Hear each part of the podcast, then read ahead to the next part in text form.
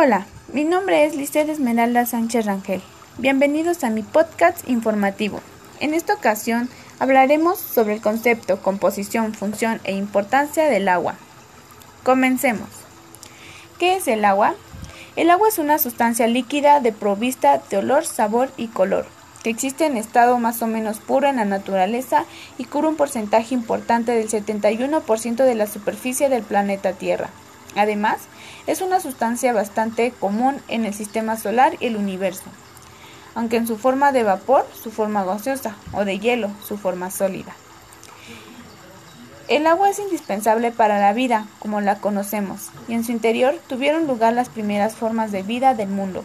También ha ocupado un lugar central en el imaginario de las civilizaciones humanas, por lo general atribuida en alguna deidad como en el mítico diluvio con los que dioses arrasaban a las culturas descarriadas. También se le consideró uno de los cuatro elementos de la naturaleza.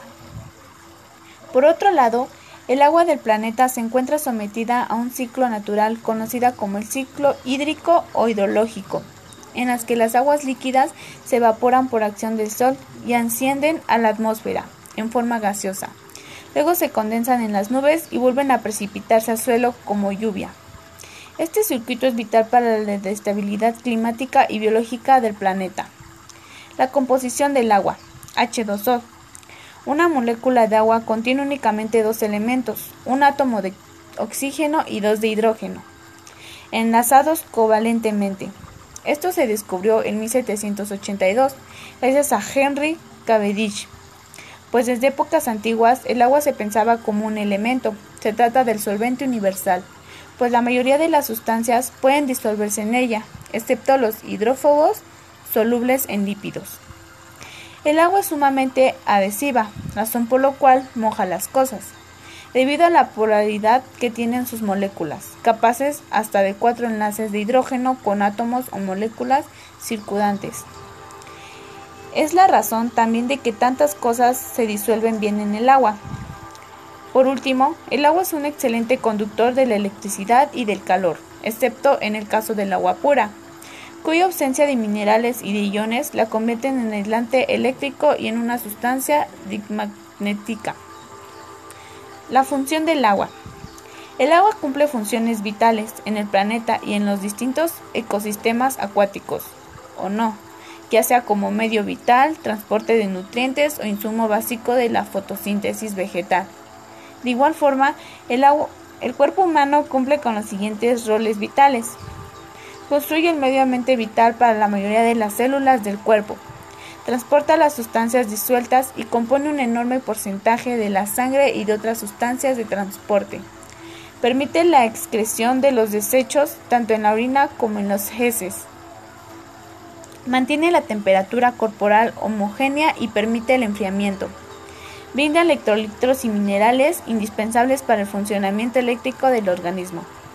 Por otro lado, las grandes masas del agua en el mundo permiten la recreación humana, como las playas.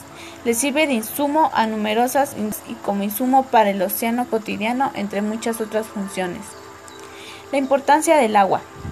La presencia masiva del agua líquida en el planeta es una de sus principales diferencias respecto a los planetas vecinos y en los que les permitió el nacimiento y florecimiento de la vida. Recordemos que los primeros pasos de la evolución ocurrieron a nivel microscópico en los mares.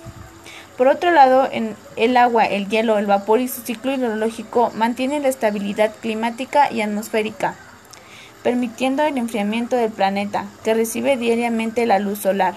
También hidrata los suelos, haciéndolos fértiles para la vida vegetal actividad agrícola, y mantiene circulando las sustancias residuales que tarde o temprano se distribuyen en cantidades menos convicas en el ambiente. El agua potable. Se conoce como agua potable a toda la que sea apta para el consumo humano, tanto para beber como para preparar alimentos o comidas. Existen valores máximos de pH, minerales, sales y microorganismos que distinguen el agua potable de, la no apta para consumo. Esto significa que el agua potable es poca, en comparación con las grandes masas de agua no potable, como la del mar o de la lluvia.